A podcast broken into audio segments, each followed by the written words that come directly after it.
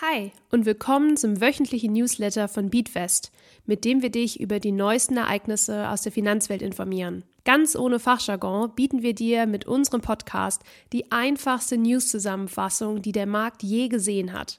Unsere Beatwest-App ist nun im Apple App Store erhältlich. Investiere mit virtuellem Geld und sieh, wie sich deine Investments am echten Finanzmarkt entwickeln würden. Suche dafür einfach nach Beatwest im Apple App Store. Hi, ich bin Lisa von Beatwest und wir schauen uns jetzt gemeinsam an, wann und ob Deutschland die Rezession hinter sich lässt. So schnell wie die Rezession gekommen ist, so schnell haben wir sie auch schon wieder überwunden. Das Bruttoinlandsprodukt in Deutschland war zum Jahresende 2022 zum zweiten Mal in Folge gesunken. Mit dem Bruttoinlandsprodukt sind übrigens alle Waren und Dienstleistungen gemeint, die innerhalb von Deutschland produziert und angeboten wurden. Grund für die Rezession in Deutschland war die zu diesem Zeitpunkt immer noch sehr hohe Inflationsrate. Auch im April 2023 lag diese noch bei 7,2 Prozent. Vielleicht ist es dir ähnlich ergangen. Die hohe Inflationsrate hat deine Konsumlaune geschmälert und du überlegst dir zweimal, ob du dir das neue Handy oder das neue Kleidungsstück wirklich kaufen solltest. Besonders für die folgenden alltäglichen Waren und Produkte haben die privaten Haushalte, also du und ich, von Januar bis März weniger ausgegeben als noch in den drei Monaten davor. Nahrungsmittel und Getränke, Bekleidung und Schuhe und Einrichtungsgegenstände. Als die Rezessionsnachricht über die deutsche Wirtschaft veröffentlicht wurde, sank der deutsche Aktienleitindex DAX zwischenzeitlich um drei Prozent, aber erholte sich danach auch rasch wieder. Das lag unter anderem daran, dass Expertinnen kein dauerhaftes negatives Wachstum für die deutsche Wirtschaft in diesem Jahr prognostizierten, auch wenn wir es wohl kaum weiter als über die Nulllinie schaffen. Ergo, die deutsche Wirtschaft wird weder wachsen noch schrumpfen. Und recht sollten die Expertinnen behalten. Laut einer aktuellen Prognose der Bundesbank haben wir die Rezession in Deutschland im zweiten Quartal 2023 wahrscheinlich hinter uns gelassen. Die Veröffentlichung der ganz genauen Zahlen dauert allerdings noch bis Ende des Monats. Erst dann wissen wir mit Sicherheit, ob die Rezession offiziell für beendet erklärt werden kann. Fragst du dich vielleicht auch gerade, wer oder was die Deutsche Bundesbank eigentlich ist und macht?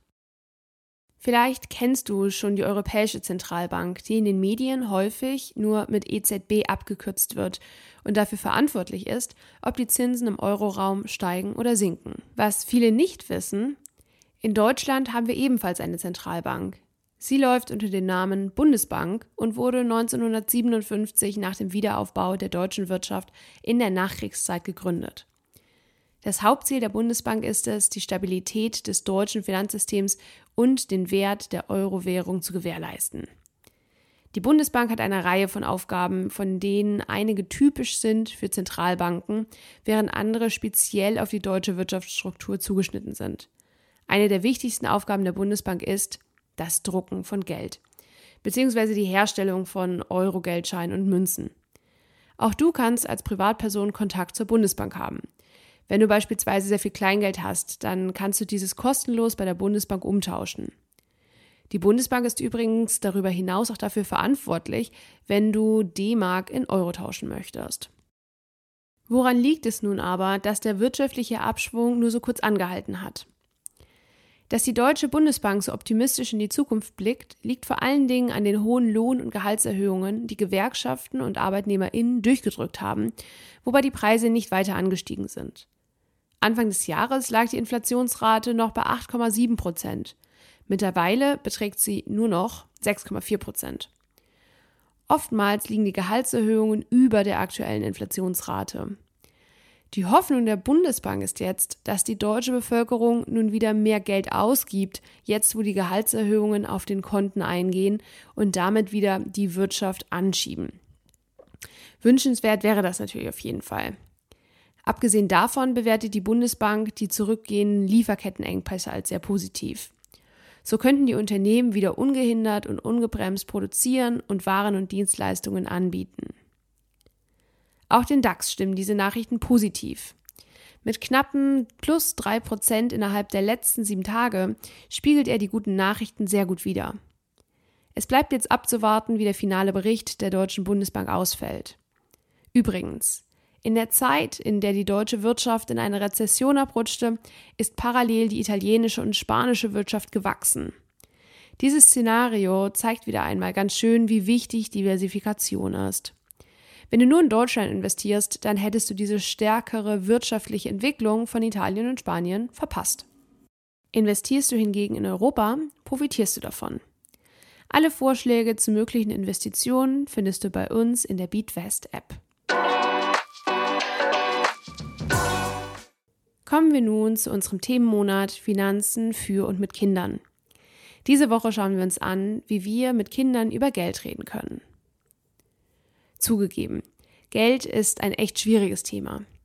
Den richtigen Weg für die Kommunikation mit deinen Kindern zu finden, ist gar nicht so leicht. Wir geben dir Tipps, wie es trotzdem gelingt. Erstens, Hauptsache reden. Geld ist kein Tabuthema. Aussagen wie das ist aber teuer, das können wir uns diesen Monat nicht leisten oder wir müssen erst warten, bis wir genug Geld dafür haben, musst du dir in der Gegenwart deiner Kinder nicht verkneifen. Sie dürfen ruhig wissen, was teuer und was günstig ist und was ins Budget passt und was nicht. Das steigert ganz nebenbei auch die Wertschätzung dafür, wenn es doch mal was Cooles Neues gibt. Zweitens. Aufgaben abgeben. Den Wert von Geld lernen deine Kinder am besten, wenn sie es ausgeben. Übertrage dafür kleinere Aufgaben wie Einkaufen gehen an deine Kinder. Du schreibst die Einkaufsliste, rechnest aus, wie teuer der Einkauf sein wird und gibst deinen Kindern Liste und Geld. Das macht Spaß und sie lernen jede Menge über Geld und alltägliche Aufgaben. Drittens. Nutzt Hilfsmittel. Es gibt einige Apps, die dir und deiner Familie den Umgang mit Geld leichter machen. Taschengeld und Budgetgeld schickst du direkt in der Taschengeld-App auf die Taschengeldkarte. Dein Kind behält in der Kinderversion der App jederzeit den Überblick. Geeignete Apps sind zum Beispiel die Bling-App, die Knacks-App, der Sparkassen oder die Finalino-App.